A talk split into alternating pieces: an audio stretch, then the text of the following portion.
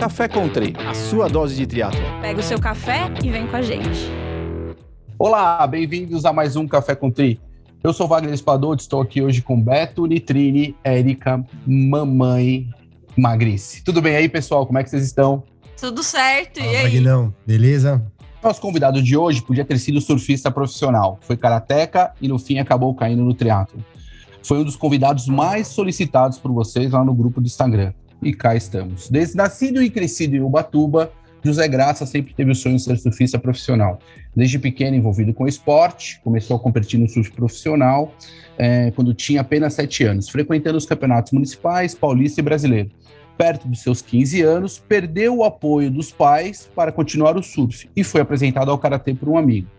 Assim como no surf, se dedicou e tornou-se faixa preta. Chegou a ser campeão estadual e brasileiro de karatê, classificando para competir no Japão. Mais uma vez, ele esbarrou na falta de recursos financeiros e acabou sem poder ir para o Japão. Por fim, conheceu o triatlo, começou a treinar e nunca mais parou. Bem-vindo, José Graça, tudo bem aí? Bom dia, muito obrigado pelo convite. Tudo bem, recuperando ainda da, da pancadaria do final de semana. Isso é importante, pancadaria é sempre muito bom. Mas assim, ó, eu, eu vou começar logo batendo para a gente continuar assim nesse processo do final de semana. Veja, hoje já é quinta, você ainda está recuperando, deve ter sido pesado, né? Imagino eu. Mas vamos aqui, ó. Já para começar, seus pais cortaram seu apoio no surf pelo mesmo motivo que o Doriva chega sempre sorrindo e com fome aqui no Café com Tri? Como é que é isso? É, eu, já, eu já sou devagar de natureza, então eu nunca gostei de fumar maconha, né? Apesar que, apesar que é aquela história, vários amigos fumavam, né? Como, é, como que é que fala? Nem todo surfista é maconheiro, mas todo maconheiro é surfista, né? conta a verdade, mas, conta a verdade. É verdade, mas é verdade, eu nunca, nunca fui adepto a. Não que eu não tenha experimentado, lógico. É, e hoje em dia, na época era até. É, minha, minha mãe teve. Não sei se é da sua época, mas teve um navio que afundou com cheio de latas de maconha no litoral como sul, eu vou esquecer, Rio de Janeiro. Como né? eu vou esquecer? É, Rio de Janeiro, eu vou esquecer? Chegava... Foi, como é. Eu posso esquecer a da lata. Como eu posso esquecer a da é, famosa da lata? Isso. Eu tinha um primo meu que, que foi que me que levava para surfar e ele na época ele fumava. Ele devia ter uns 14 anos, eu era mais novinho, tinha uns 9. Minha mãe ficava super assustada de estar andando com ele, de, de fumar e tal. Mas eu nunca tive esse problema com, com maconha, não. Então não, não foi esse o motivo mesmo. É que que na época o, o surfista era, o, era um vagabundo, né? Era um cara que só queria ficar na praia. E ela não queria isso para mim. Ela falou: não, você tem que trabalhar, você tem que. E minha mãe tinha uma fábrica de bloco, então ela queria que eu ia fosse fazer bloco. E você viu que ela não conseguiu fazer você trabalhar até hoje, né? Vamos falar a verdade aqui. Graça, conta. Ela não tentou, tentou! É verdade. É, de uma família tradicional, então trabalhar tem que fazer bloco, tem que descar... eu descarreguei vários caminhões de cimento. Minha mãe, minha mãe tem um material de construção em Matuba, né? É, como que é? Ninguém viu é, os tombos que eu tomei, né? Só a pinga que eu tomei, os é. tombos não. Mas é isso, eu já aprendi bastante com, com certeza com, com, os, com os meus pais ali. Principalmente meu pai, né? Meu pai é cadeirante. Eu nunca vi meu pai andar. Ele sofreu um acidente, eu tinha dois anos, minha irmã tinha um ano. E a gente nunca viu o nosso pai andar, sempre de cadeira de roda, mas ele ele trabalha mais do que eu. Falando em trabalho, o cara é, dirige, é, cozinha, limpa a casa, lava roupa. É, porra, puta exemplo dentro de casa. Que demais, que demais. Ah, muito legal. Ah, muito legal até, até também, e é legal até porque se, pô, é, você vê, a gente fala de estereótipo, né? Fala, pô, ah, não, mas meu pai é cadeirante, mas trabalha pra caramba. Tem que trabalhar mesmo. E aí a coisa do surfista, pô, todo surfista fica na praia, o cara, pô, vagabundo. E você vê, hoje tem aí os surfistas aí nas Olimpíadas, os skatistas nas Olimpíadas, e a gente tem que, né, cada um tem o seu caminho aí, e a gente tem que valorizar todos os, todos os tipos de trabalho, todos os tipos de pessoas, né? Acho que isso que é muito legal da gente também sempre valorizar. Não, Não é, e você, cara, você começou no, no, no, no, no triatlon, né? Depois, como que você foi parar no triatlon depois do, do, do, do, do surf e do karatê? O, o, meu, meu Seisei, né, no Karatê a gente fala não professor Seisei, ele colocava a gente para correr, né? É, aquecimento, então dava ali na quadra em volta da academia, sempre eu estava correndo, é, então a corrida Assim, isso eu comecei o karatê com 14 anos. Então sempre a gente estava correndo como aquecimento. E então a corrida já desde pequeno. E o karatê tem muito movimento de base, de explosão. Eu acho que isso assim, porque quando eu lembro bem garotinho, minha irmã ganhava de mim na corrida. Quando tinha ali é, aquela disputa, né, com sete anos, ela era mais magrinha, eu era mais gordinho. E a minha irmã sempre ganhava de mim. Daí lá com 14 eu ainda era meio gordinho, não gordinho, mas era não era seco igual hoje, começou hoje quando eu comecei o karatê. Então acho que o karatê desenvolveu a corrida assim, pela pelos movimentos de, de base esses treinos. E eu era do surf, então a natação, eu nunca fui para a piscina com coach. Eu sempre aprendi meio que nadar porque eu ia surfar. Então nunca tive alguém ali do lado da, da borda me orientando, me corrigindo. Também foi algo foi algo que eu aprendi assim meio que naturalmente. E, e o ciclismo começou realmente quando eu já comecei o triatlon, porque um amigo falou: "Pô, compra uma bike, você já você já nada, você já já corre, só falta a bicicleta". Então, mas isso já foi lá quando eu já estava com 33 anos. Eu comecei a pedalar. Que ano, que ano, que ano foi mais ou menos é, que você começou? Em Ubatuba dois... você começou? Em Ubatuba eu fazia, é, tinha algumas provas de é, A4, um biatlo, né, que era natação e corrida. Isso em 97 eu participei de algumas provas, mas o, em 97 o meu foco era o, era o, o karatê. Estava lutando, estava uhum. dando aula. O triatlo mesmo eu comecei em 2005, 2006. Eu estava morando em São José dos Campos e eu comprei minha primeira bike. Entendi. Então, 2000, 2006 começa a vida de triatleta. Uhum, uhum. Ah, achei Caraca, que eu achei que tinha mais tempo. É, eu fazia os biatlons em Ubatuba, né? Mas de, de uhum. forma aleatória. Eu não treinava para a Sim. prova. Eu, eu ia e competia porque eu tinha, eu surfava e porque o karatê me uhum. dava essa parte da corrida, né? E aí conta uma é, coisa. Porque o Ubatuba tinha algumas de... provas, né? Sim, sempre Desculpa. teve, mas eu, mas eu nunca participava da, das provas. Eu, nessa época eu já estava morando em São José dos Campos também. Eu ia poucas vezes para Ubatuba, não ia, não ia constantemente. Apesar da minha família estar tá uhum. lá tudo, só que eu estava morando em São José, trabalhando com a, com, com a minha mulher, com minha ex-mulher, com meu filho, então eu passava a maior parte do tempo em São José dos Campos. Graça, conta aqui. Entendi. Você estava falando, ah, tô me recuperando ainda. Você acabou de fazer o Ironman Indiana, certo? Certo. Você ganhou sua categoria. Foi qual Ironman é esse? Vigésimo e quanto? Seu? Vigésimo quarto. Vigésimo quarto Ironman. Já é, o pódio, vigésimo quarto pódio, foi isso mesmo? Não, não. Lá, lá, lá atrás. Até ontem eu, eu, fiz um podcast e, e na verdade, eu, eu, vi, eu comecei em 2006, então eu fiz toda a escadinha, fiz o sprint, fiz o, o Olímpico por, durante uns quatro anos, né? E em 2009 que eu comecei ali já a fazer o, o 70.3, algumas provas, é, fiz o long distance da, da CBTRI lá em Fortaleza, então já estava me arriscando mais nas longas distâncias. E em 2009 eu fui assistir o Ironman Brasil e falei, nossa, eu preciso vir aqui ano que vem, que era 2010. E eu estava numa fase excelente da minha performance, só que coincidiu da minha separação. Daí, em 2010, eu fui sem treino para o meu primeiro Ironman. Eu não tinha motivação de treinar, então. Mas foi... você foi fazer? Não, eu fui fazer, fui fazer, mas sofri um bocado. Em 2011, eu também ainda faz... tinha um, aquela fase negra ainda da separação, que eu não estava me dedicando ao triatlo, mas estava tentando, fazia um treino, ficava quatro dias sem treinar. E em 2011 também repetiu a dose de ir para a prova sem. Além de. Repetiu a dose da sofrência.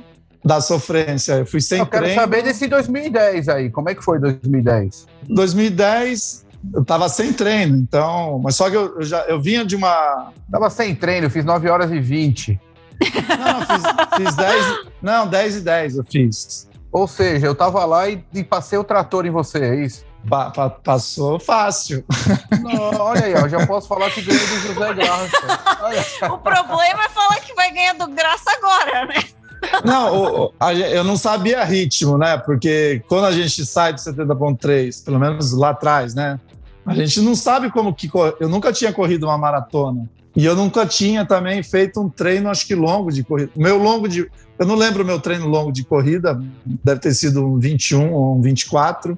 Só que 21 e 24 você consegue pôr um ritmo forte, né?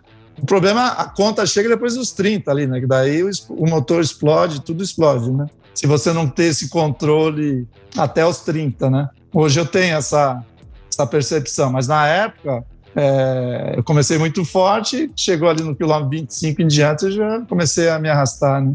No meu primeiro Ironman, em 2010. Você sabe que eu tenho uma teoria sobre essa questão do, do Ironman, né? O Ironman é uma prova que foi criada para dar errado. Ela não foi criada para dar certo. E aí, com o tempo, você aprende a errar menos. E errando menos, você tem as suas melhores, é, os melhores resultados, a sua melhor performance. É difícil acertar, começar.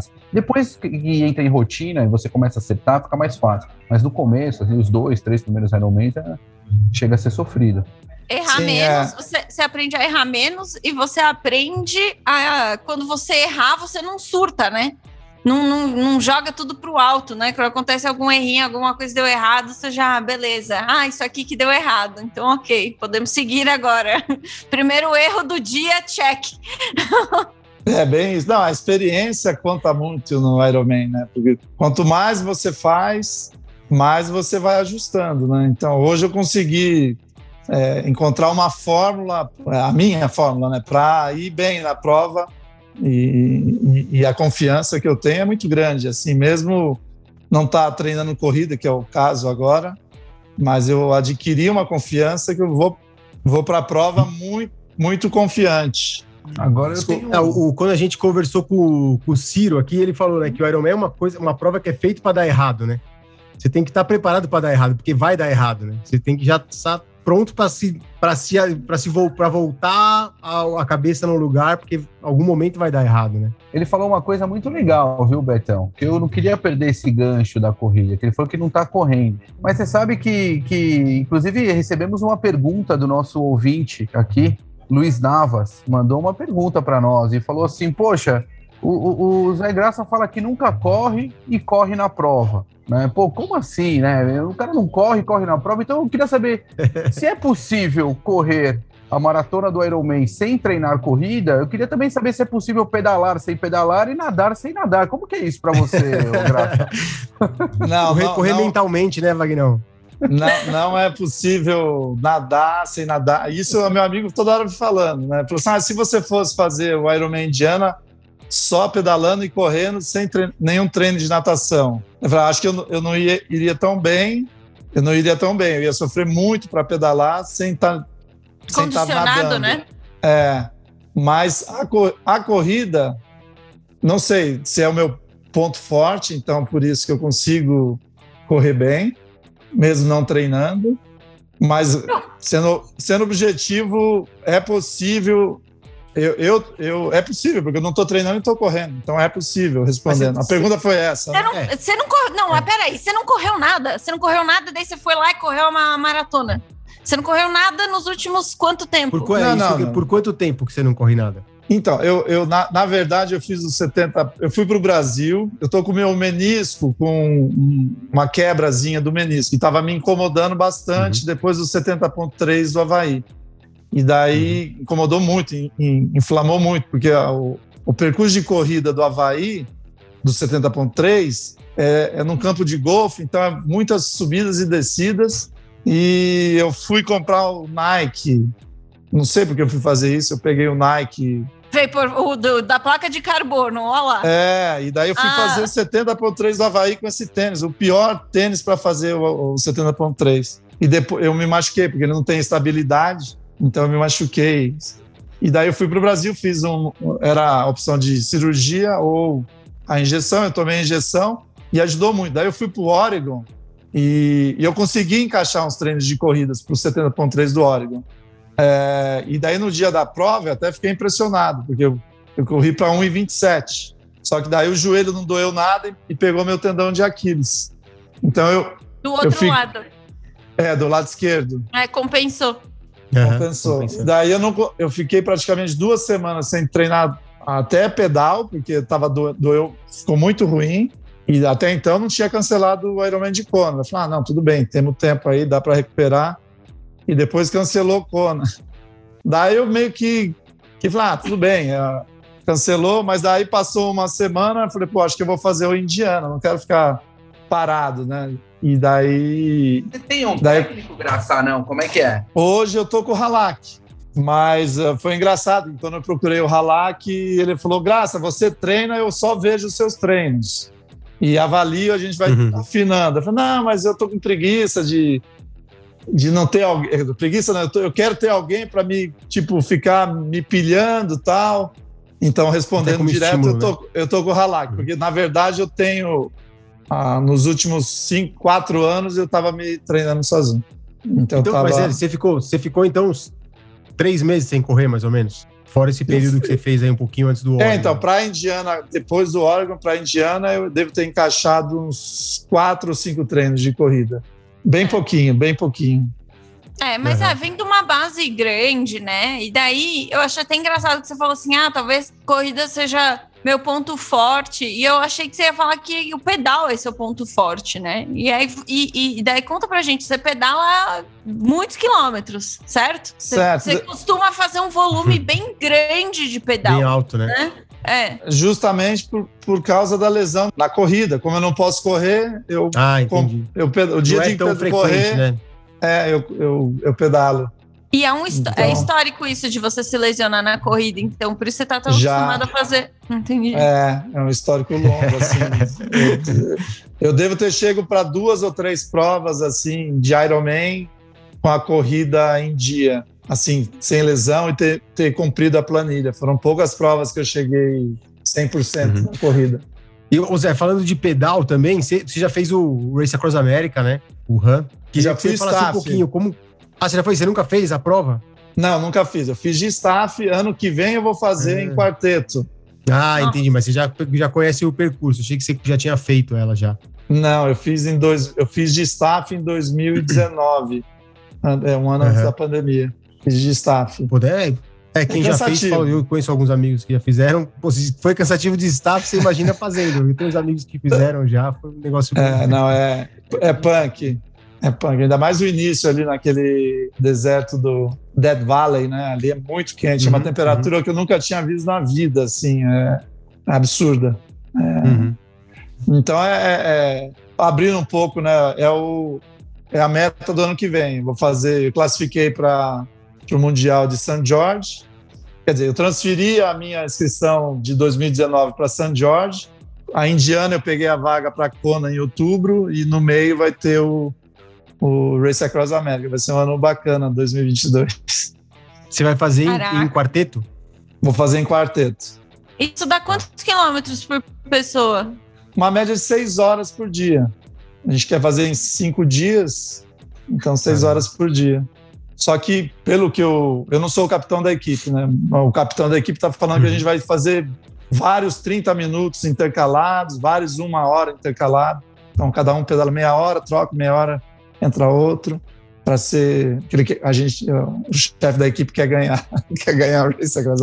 Quer, bater o, quer ganhar e quer bater o recorde do, do quarteto atual, né? Vamos acompanhar aí, vamos acompanhar. É. Eu achei que você ia falar que em algum momento ia fazer aquele. É tipo Ultraman que tem lá no Havaí, não é? Que dá a volta na ilha inteira. É Ultraman? Não é? É, Ultraman. É, eu, eu já, no ano passado eu fiz sozinho, né? Eu nadei os 10 quilômetros num Você dia, fez. tá bom. e, no dia e no dia seguinte eu pedalei, dei a volta na ilha. Eu não corri, que é de Ravi até Kona a corrida, né?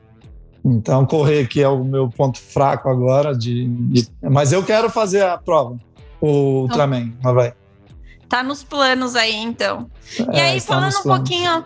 Falando um pouquinho mais da ilha, co- conta pra gente como é que você foi parar lá, porque, pessoal, pra quem não sabe, o Graça mora, né, lá no Havaí, ou no- na verdade não sei, virou um nômade agora, né?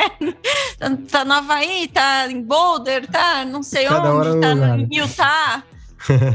É, não, o, o meu, a minha paixão é Havaí mesmo. Eu, eu tô aqui, mas eu, eu fico, pô, se eu acordasse, eu estaria nadando no Pira agora, né? A paixão é Havaí. A história foi o seguinte: eu, em 2011, em fevereiro, um primo meu que é surfista profissional, que gosta de fumar, ele estava no Havaí e ele me convidou para ir. Falou: pô, Graça, vem para cá. Ele chama de Josi, né? É, vem para cá, tem, eu tenho, tô com um carro e tô com uma casa para gente ficar. Daí eu comprei a passagem fui, porque meu sonho era o Havaí, sempre foi. Como surfista, e eu fui para o Oahu, e eu fiquei com um mês com ele lá, surfa, só surfando, todo dia surfando, surfando, surfando. Em 2011 eu ainda estava naquela fase que eu não estava nem aí para o triatlo, né? E daí fiz várias amizades lá em Oahu, e no final do ano eu tinha duas provas, daí eu já tinha voltado. Daí eu fiz o 70 por 3 em Miami e fiz o Mundial de Long Distance em, em Las Vegas.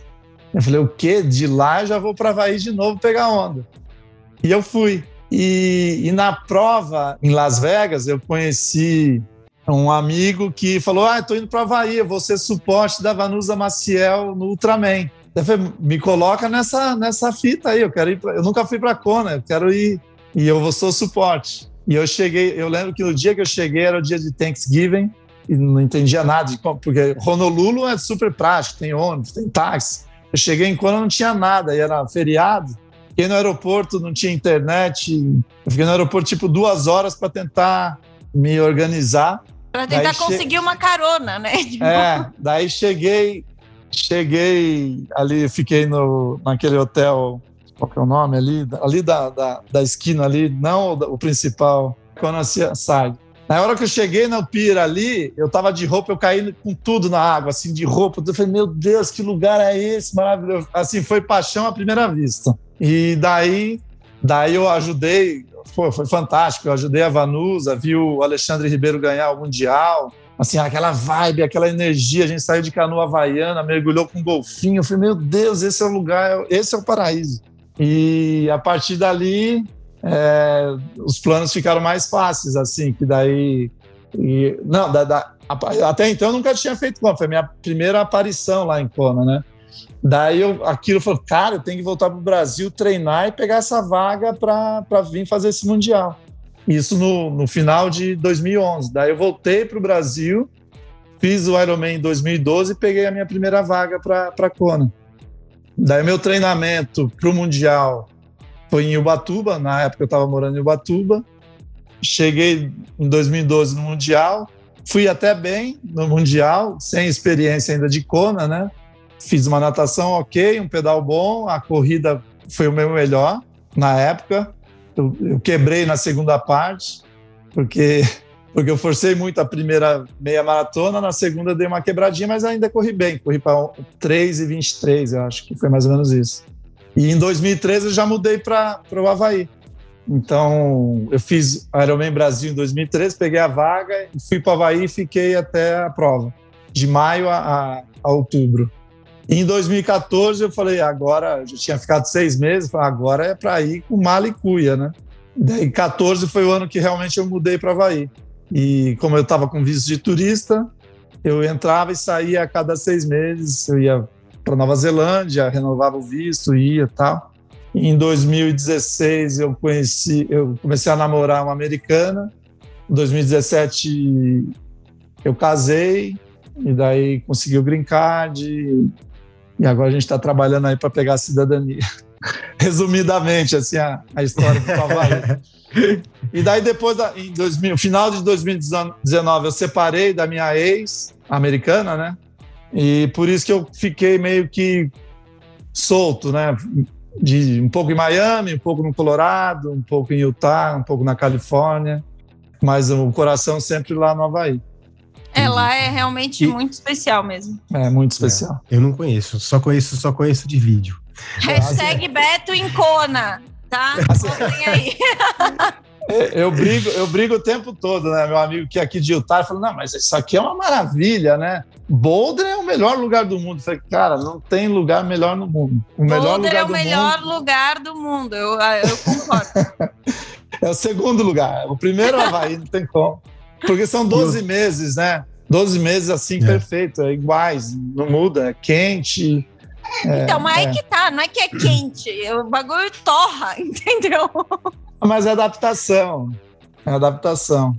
E daí isso me leva a uma Aí- pergunta. Você quer fazer, Beto? Não, não, manda, pode fazer. Morar em Kona torna qualquer prova fácil? Porque treinar lá naquelas condições o ano inteiro, tem alguma prova que você já foi que você falou, nossa, realmente eu não, estou adaptado, isso aqui é muito difícil, não sei. Antes de, de morar em Kona, sim, eu fiz Los Cabos, so- sofri bastante, mas depois de morar em Kona, não. Em 2013, o Marcelo Ortiz me treinou. E uma coisa que eu peguei dele para o meu, meu dia a dia até hoje, ele em 2013 ele falou: Graça, a gente vai fazer um treino hoje muito difícil. Você vai pegar seis camisetas, colocar e correr uma hora ao meio-dia. E eu fiz isso, né? E a partir dali, eu parei de botar seis camisetas, mas eu nunca comecei o treino antes do, do, do meio. Nunca comecei. O treino para mim começa meio-dia, todo dia. De corrida ou pedal, é sempre esse horário de 11 a meio-dia. Nunca começo 8 horas da manhã, 7, 6 da manhã. Nunca, nunca treinei nesse horário a corrida e o pedal. A natação, sim, que é o melhor horário para ir nadar. Vou mais cedo, mas. Então, acho que isso me ajudou muito a, a, a qualquer prova fora do Havaí, ou mesmo lá, se tornar mais fácil as condições climáticas, né? Mas foi, foi uma dica que eu peguei, que era para fazer uma vez por semana, eu, eu faço isso já todos os dias há mais de, sei lá, seis anos, sete anos. Tá fácil, tá fácil. Fiquei aí com as dicas do. Vamos ter É. que criar um livrinho, né? Das Tem um dicas dos ponto- convidados. Mas tem um ponto importante, que uma vez que você citou isso, que não adianta fazer uma vez por semana, porque a adaptação ela se dá em torno de, é, de 21 dias seguidos, no mínimo 14. E você não precisaria também se desgastar tanto no calor desse formato. Então, existem algumas estratégias mais modernas de aclimatação que poderiam funcionar melhor para você. Ainda mais em Kona, que você já tá lá Uhum. e já é um cara extremamente aclimatado. Pô, Zé, você já fez, meu, prova em vários lugares, né? Já conheceu aí atletas de. Tanto já fez amigos e rivais aí em vários países, né? Que, quais essas características que você vê, assim, de diferenças entre os brasileiros e os gringos, né? Os, entre- no- como atletas, né? E, e a diferença das provas mesmo, as provas que a gente tem aqui no Brasil e as provas fora. O que, que, é de, que tem de diferente, assim? O que, que você, na- na- sua experiência, viu de diferença entre os atletas e as provas brasileiras e fora? Da- Das provas, a última prova que eu fiz no Brasil foi em 2016, o Ironman Brasil. De lá para cá, eu não tenho feito nenhuma prova no Brasil, então é difícil fazer essa comparação atual agora. É, mas o que eu vejo aqui nas provas elas são, são mais, mais simples, né? Igual essa, essa de Indiana agora. Você chegava com as suas saco- as sacolinhas, botava do lado da bike, como eram aquelas provas que a gente fazia antigamente. Então aqui tem essa simplicidade, né? Não tem esse glamour todo que, tipo, é um Ironman Brasil, que é bem legal isso, né? Agora, Kona não. Kona é aquele glamour mesmo, é tudo muito bonitinho, organizadinho. Então, essa comparação que eu vejo nas provas aqui, assim, de estrutura, são, são provas simples, assim, não tem muito não tem muito esse, esse luxo, essa coisa. né? Agora, em relação a atletas, é, a gente está competindo com um, um dos melhores né, do, do mundo aí, sempre tem, tem, tem caras muito, muito bons, mas o Brasil também, né? O Brasil, acho que hoje em dia, assim, a gente sempre está tá em destaque, né?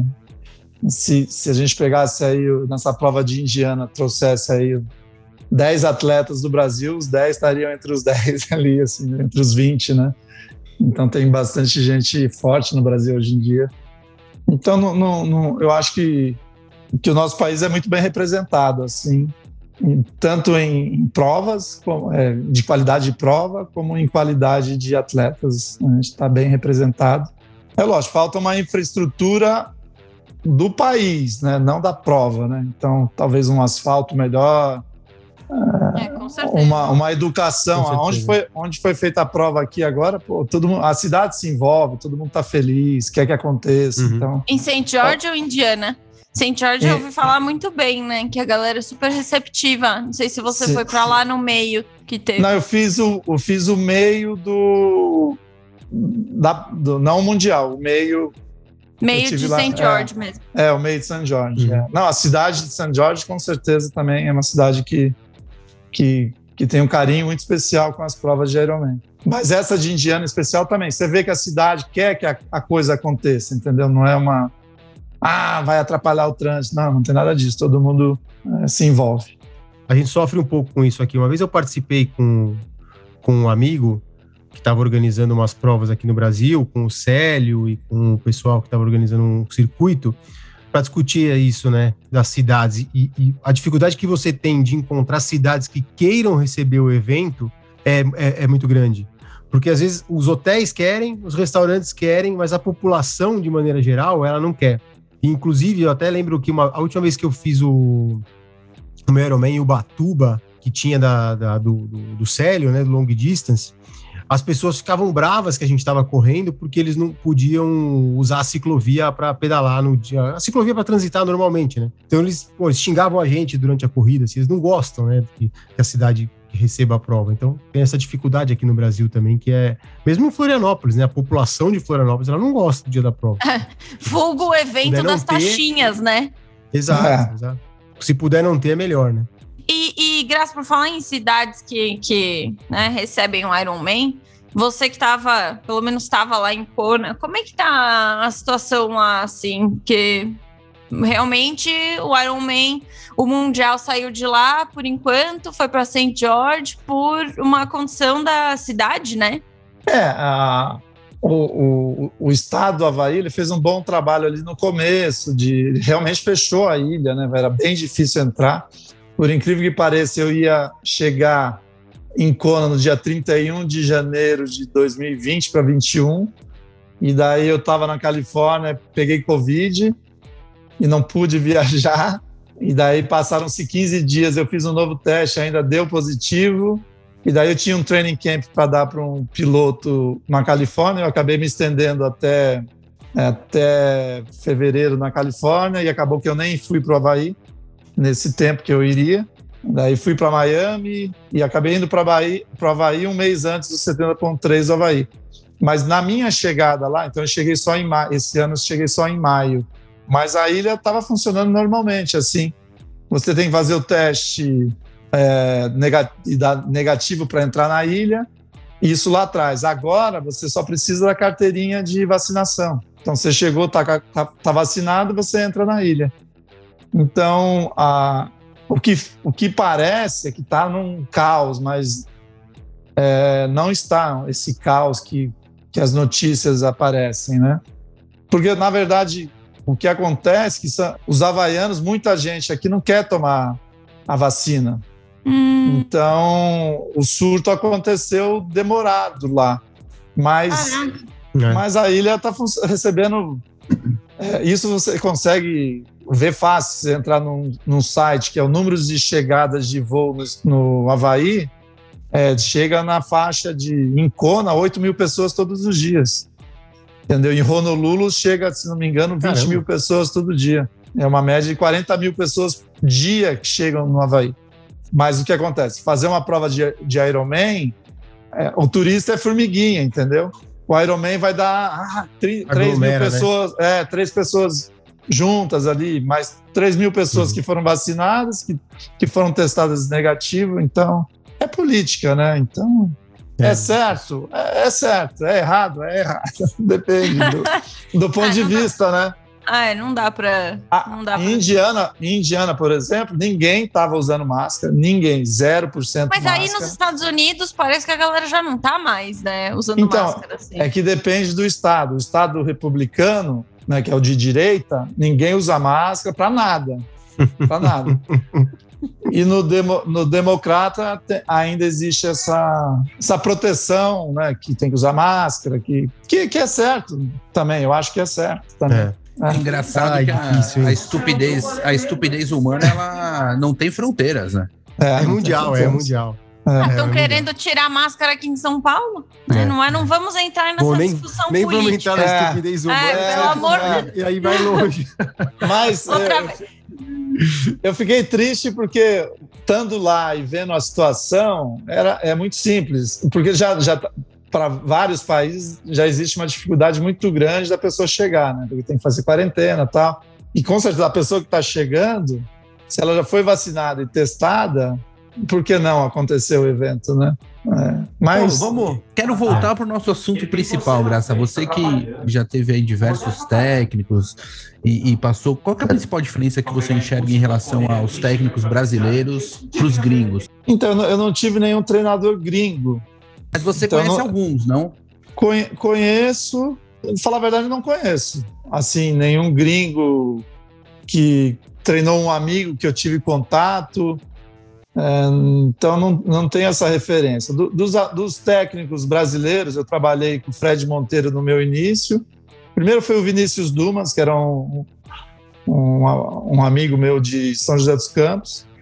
Mas só que ele fazia duatlon, daí logo na sequência eu comecei a treinar com o Fred Monteiro.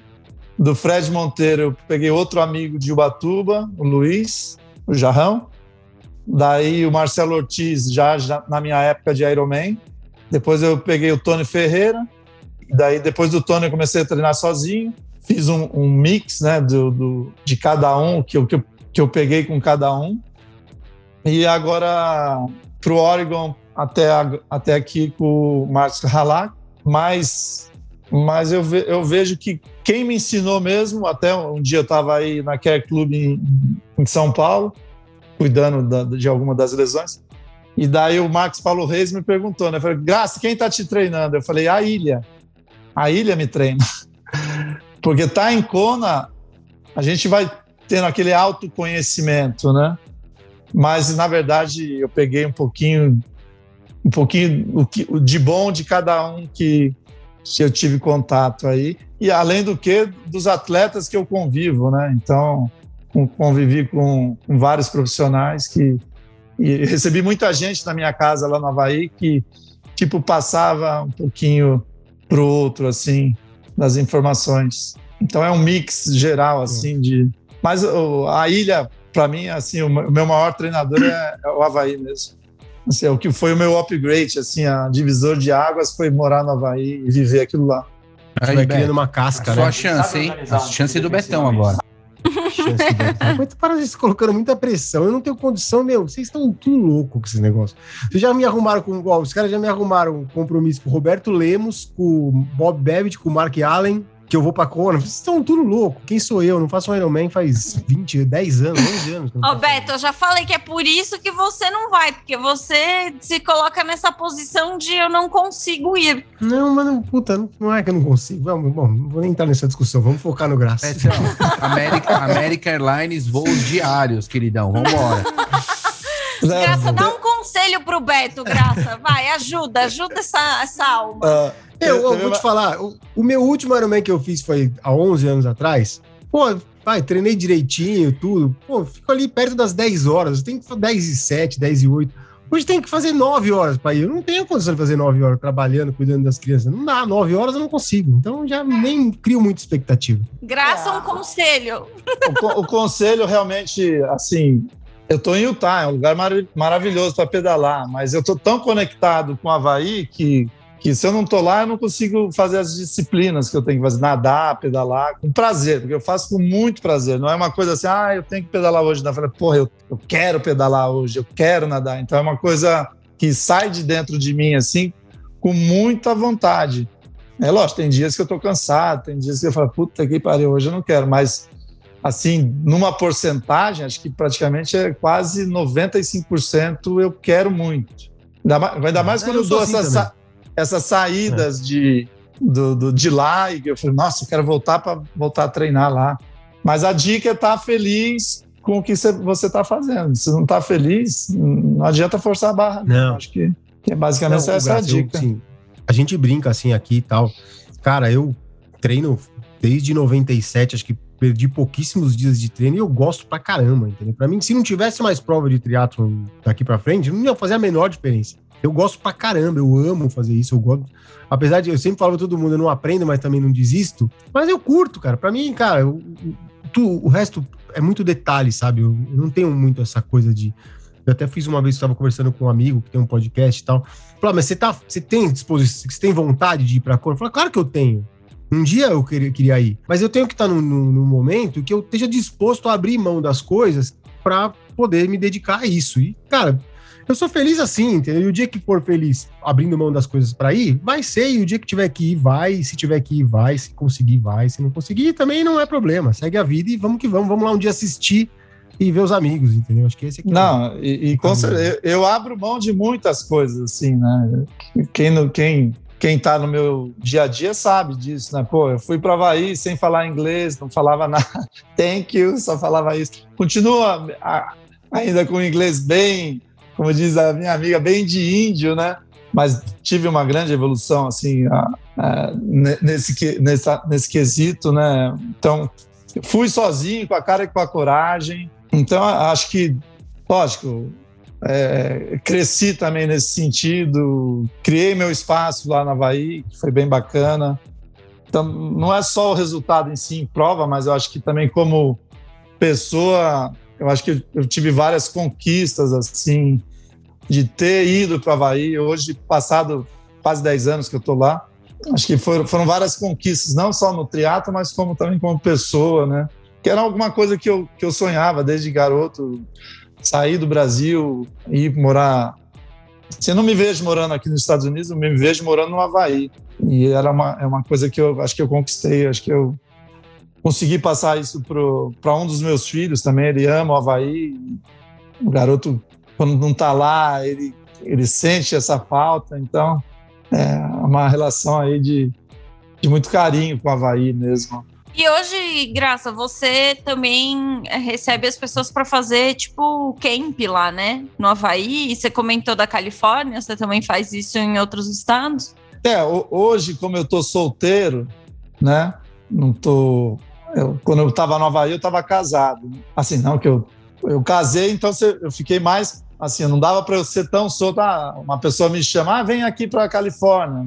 Eu tinha que pedir autorização para minha ex, né? Então era mais difícil. Hoje em dia, eu tenho passe livre, então vou para onde eu quero, a hora que eu quero. Se eu tiver um convite amanhã, vem para a China, eu vou na mesma hora, né? Mas eu tenho trabalhado com isso. Eu estava trabalhando lá no Havaí, de fazer os training camps, receber as pessoas. E quando eu falo em training camp, é mais. Eu até falava, ó, fala para o seu treinador passar o treino e eu vou, vou só organizar a logística. É, vou te levar para. Porque quem chega a primeira vez em Kona fica perdidinho, né? Pô, não tem. Para primeiro ponto de água depois ali do aeroporto é só em Waikoloa. Eu levei a Ariane uma vez para pedalar, ela quis me matar, porque para mim eu bebo praticamente duas garrafas de Kona até Ravi, né? E ela com de Kona até Waikoloa ela já tinha bebido duas e estava morrendo de sede e começou a me xingar, aquele jeitão dela, né? Eu falei, pô, mas toma a minha aqui então, né? Então é importante você ter alguém assim para orientar. E é uma coisa que eu gosto muito. Eu sou, acho que porque, porque como eu gosto muito da ilha, eu gosto de apresentar a ilha como se fosse, sabe, a casa da gente, que você quer mostrar e quer receber bem a pessoa. Então eu faço muito prazer esse, esse, esse esses Tá training camps. oportunidade, hein, Erika? Já vamos começar a armar nosso training camp em Kona agora. Training Camp, café com tri em Kona com José Graça. Tá, tá feito já. Só Tá marcar feito. a data. Galera, comenta aí, pelo amor de Deus, me manda direct lá no Instagram. Manda direct pra gente, a gente vai organizar. Não, mas eu realmente acho que é bem legal isso mesmo. Não, e a, e a ilha tem tanta coisa que a gente fica muito preso ali. Na, eu mesmo fico muito preso ali na Queen né? Fico, vou à Terra Viva, volto, vou à Terra Viva, volto. Pra mim, é, eu adoro, mas, pô, já fiz vários desafios, que é dar a volta na ilha. Eu saí de Kona duas da manhã, fiz o loop, aquele que eu falei do Ultraman. Mas dá eu já fiz isso com alguns clientes de fazer em dois dias, ou em três dias, quatro dias. E é uma, pô, é uma experiência maravilhosa. Ou sair de Hilo até o topo do Mauna Kea ou do Mauna Loa, ou na, na ilha ao lado, que é a de Maui também, subir o Haleakala. Ah, tem muita coisa assim, fora Queen Cay, para ser realizada, entendeu?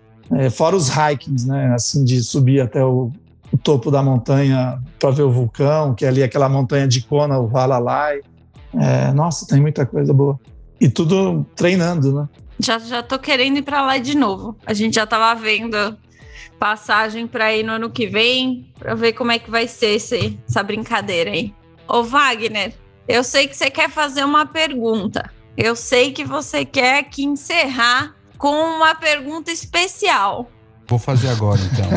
É, é que, na verdade, o José Graça é conhecido como o Zé Cheio de Graça, né? Isso já, já, já é bem, a gente já sabe dessa, dessa fama dele aqui.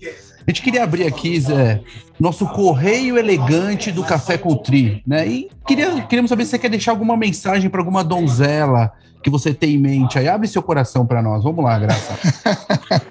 Não, a, atualmente eu, eu não, não, não tenho nenhum recado para nenhuma donzela. Então vamos abrir aqui o Café Tinder, tá? Vamos abrir aqui o Café Tinder eu, também. eu até sa... Apesar que agora eu tô naquela na season de abrir o Tinder, né? Eu, de, eu, de, eu tirei, o, eu deletei o Tinder do meu celular, agora tá na hora de abrir de novo o Tinder no meu celular. Não tem problema, a gente vai montar aqui no Café com Tri. Você que está aí solteira, tá? Entra aqui no Café com Tri no dia do Café Tinder. Mas, mas a, a, tem que ir para o Havaí, né? Ela tem que ir lá me visitar no Havaí. Puta coisa ruim. Então, você... É, que coisa ruim. Não tinha aquele programa do Supla lá, que ele recebia as noivas, né? Tem que receber as noivas lá no Havaí. É tipo um The Bachelor Hawaii Dish. É. Pronto. Ô, Graça, você tava falando assim, ah, levei a Ariane e tal, morrendo de, morrendo de sede, só levou duas garrafas. Qual foi uma cagada aqui pro Roda Presa? Conta pra gente uma cagada que você cometeu aí nos seus primeiros anos morando na não. ilha ou em qualquer lugar. Nossa, tiveram algumas, né? No início, em 2015, se não me engano, eu recebi como sempre, vários atletas, todo mundo querendo economizar tal. E a gente foi para o Costco. Para quem não sabe, Costco é um supermercado tipo com, sei lá, é tipo um atacadão assim. É, é, e lá vende aquela pizza desse tamanho, né? 10 dólares, dá para comer 20 pessoas. Só que a gente estava em 5 e comprou duas. Resumindo, o nosso pré-prova foi com a pizza. Isso. E aquela pizza parece que come e fica ali cinco dias, né? E no dia da prova do Ironman, eu fui no banheiro e nada, nada, nada. Falei, meu Deus, e agora? Larguei a prova com o estômago cheio. E no pedal, a gente não sente tanto, né? Mas na hora que põe o pé no chão, foi começar a correr ali na lead drive, começou, falei, nossa, ferrou. E daí nisso tava eu e o Eduardo Gonzalez correndo junto na Lead Drive.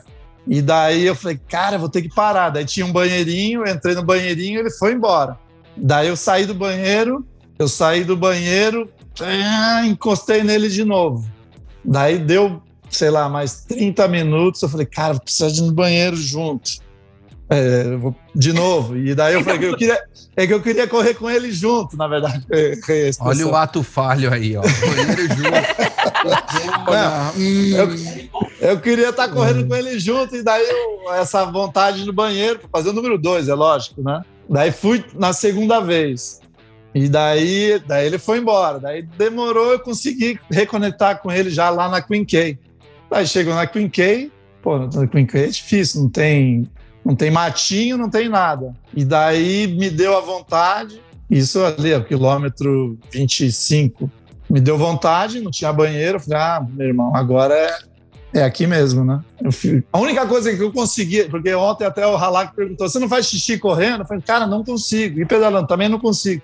Mas agora eu lembrei, eu consegui fazer cocô correndo. A única cara, coisa que eu consegui. Eu acho que são poucas pessoas que conseguem fazer isso. Eu admiro essa capacidade. Cara, e, e assim, e não é que eu é não é que eu fiz uma vez, foi assim a, até o, praticamente até a, faltando 10 quilômetros. Assim, foram 15 quilômetros, sei lá, 10 quilômetros fazendo e, e daí eu parava, jogava uma garrafa d'água e. Ô, Graça, ter... quando a Erika falou cagada, não era literalmente, é. não, viu? Não, essa foi. Não, e, e, e ganhou, coisa, ganhou. Eu vou fazer um post com essa. Agora é, já, já abri aqui para todo mundo. Acabou a, o Sarran que fez minha bermuda e o Sarran faz aquele forro grandão, né? Quando eu, eu termi, tirei o forro, eu não conseguia assim abrir a perna, fechar, e ficou o desenho do forro do Sarran na minha bunda inteirinha. E daí o pessoal tirou foto, né? Eu tenho as fotos da minha bunda assada com o desenho do Sarran, da forrinha do Sarran na minha boca. Então foi, a- foi- assim, me prejudicou muito na corrida, eu perdi vários minutos e ganhei uma assadura assim que demorou praticamente um- uma semana para sarar. Eu fiquei, fiquei assim andando assado. Foi, a- foi É o campeão. Bom, de Campeão. tudo a gente tira uma lição, né? De tudo. Você É, nunca mais eu comia Não- pizza. nunca mais com uma pizza, você vai Sorvete. competir. Não, na, na Sorvete. O verdade. negócio agora é sorvete. O negócio Não, na agora, ver- o Reinaldo Colucci já deu a dica que é sorvete. Antes da prova é um potão de sorvete e pô, Eu vi, eu vai vi. que é uma beleza. Mas a minha, a minha, o que eu mudei na minha nutrição é, é, eu tomo, enquanto eu tenho uma batata roxa doce, então essa é a minha nutrição. Eu tomo, eu faço tipo um shake, tomo uma garrafa, sei lá quantas foi possível, tanto antes como no, no, dia da, no café da manhã. É batata doce em líquido, como se fosse um suco de Hum. batata doce. Entendi. E no. Ô, Graça, Você é do tipo que. Só rapidão, que agora que entrou no assunto da nutrição, eu vou perguntar. Você é do tipo que só come gel ou você também toma carbo líquido? Só carbo Fala, líquido. Pa- Eu parei de tomar gel faz muito tempo. E na corrida vi- também? Na corrida, agora, aqui nas provas de, dos Estados Unidos, estão dando um Martan. E eu gostei muito desse gel. Então, eu, para você ter ideia, meu amigo. Você nem, você assim- nem sai pra correr com gel, você só pega o da, do aid station. ele, ele falou: Graça, cadê o seu, seu, a sua nutrição para a prova? Eu falei, mas Eli. O nome dele é Eli, né? Eles dão tudo, vou. Um gelzinho desse, um gelzinho desse custa 5 dólares. Eles dão tudo na prova, para que eu vou comprar? Nem comprei. Vou Já faz dar o um, estoque, né? Você pega vou dois. te dar um, vou te dar um chama Zima para você provar que você vai gostar muito. Você vai ver. Ô, vamos mandar, vamos mandar aí pra você. é bom, é bom. É bem gostoso esse. Ah, legal, obrigado. O Graça, e a gente também, a gente também tem aqui no, no, no podcast sempre um, quando a gente termina com um ídolo, né? Então, se Aham. você tiver algum ídolo do esporte, no triatlon, no surf, no karatê, algum deles aí que você queira mencionar aqui, fica à vontade aí pra gente depois contar um pouquinho dele.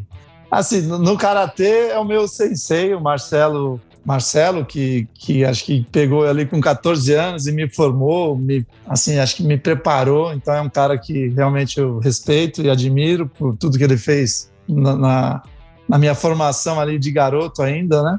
É, no surf, é, Felipe Toledo, lógico, né? De Ubatuba, assim, sou super amigo do pai dele, tive lá É, agora nas uhum. finais acompanhando. É, então, com certeza ele. Vai ser campeão mundial, se Deus quiser. E no triatlon, o Sebastian King. Sebastian King. O Teve uma- SEB. É, Sério, sempre cara. fui fã pelo estilo dele de, de, de prova. E tive a oportunidade de conhecê-lo, tirar foto, tietar, de nadar junto uma vez na piscina ali em Kona. Tava eu, o Falsarella, é, a Julinha e o Paulo. E ele chegou. né? Então a gente. E a piscina estava vazia, então ficaram quatro raias e nós nadando um do lado do outro, foi bem bacana. Então, e eu já tive também, tentei buscar ele uma vez durante a Queen K, ele passou, eu falei, "É", eu com o celular na mão e tentando buscar. Ah, Não repitam isso em casa. É, então, o Sebastian aí, por ter usado a, usar a Scott, eu adoro a Bike Scott, eu tive todas as Scott, a Plasma 1, 2, 3, 4, 5 e agora 6. Então, acho que essa identificação. E ele também tá Muito machucado, machucou o tendão de Aquiles também. Pois é. então, Realmente sinto uma, uma conexão aí. É, alemão voador. Ô, Graça, obrigada de conversar aqui com a gente. É Ah, sempre obrigado bom vocês. ouvir histórias, conhecer mais das pessoas, é, fazer essas conexões aí, a gente curte demais. E, de novo, você de fato foi muito solicitado pelos nossos ouvintes, então. Ah, que legal. É, o engra- é engraçado que a gente se conheceu lá em, no, em 2019, 19, Não. lá em Floripa, na, que estava tendo aquela festa ali na. Foi, não sei, foi 19? Depois, é, depois a gente se, se encontrou em Boulder. Na, no dia que eu cheguei em Boulder, vocês estavam lá tomando uma cerveja, a gente tomou uma cerveja juntos. Vocês me deram uma carona para o aeroporto. Tamo agora, precisamos ir de novo para Havaí. Depois a gente se encontrou lá em Kona. Com É bem certeza. legal. Beleza. Com certeza. O Beto eu não conhecia. Prazer, Beto, conhecer. Prazer. Eu acho que a gente já fez algumas provas juntos, né, Bebe? Lá no Troféu Brasil, lá atrás, né? Eu só, Ah, eu só já, te dizer uma coisa, que você certeza. tá, você tá falando Com prazer, certeza. mas você tá conversando com ele faz uma hora já, só pra você entender. Não, foi um prazer, né? Foi um prazer. Assim. Não, a gente já se conversou bastante antes de gravar, né? Já falamos, já, já. Ah, bem Já. pouquinho. Até falei, vamos, Beto, liga É. aí pra gente se entrosar, né? É Pra verdade. criar puta, gente, intimidade. uma Mais correria, né? É que é uma correria tão grande, cara, mas, ah, mas vai, dar, vai dando tudo certo. Querido, É, mas- obrigada aí de novo. Obrigado vocês, foi um prazer. Muito bom, Obrigado pessoal. Sigam-nos lá nas redes sociais. Lembre de dar o seu like e curtir a gente lá no Spotify também. Pra vocês ficarem a par dos novos episódios, galera. Valeu! A gente vai colocar o Instagram também do Graça para vocês lá na descrição do nosso episódio, para vocês ficarem a par das aventuras do Nômade. o Nômade José Graça. Donzelas, não deixem de seguir. Valeu, galera. É. Um abraço, até mais. Valeu, aloha! Café Country, a sua dose de triatlo. Pega o seu café e vem com a gente.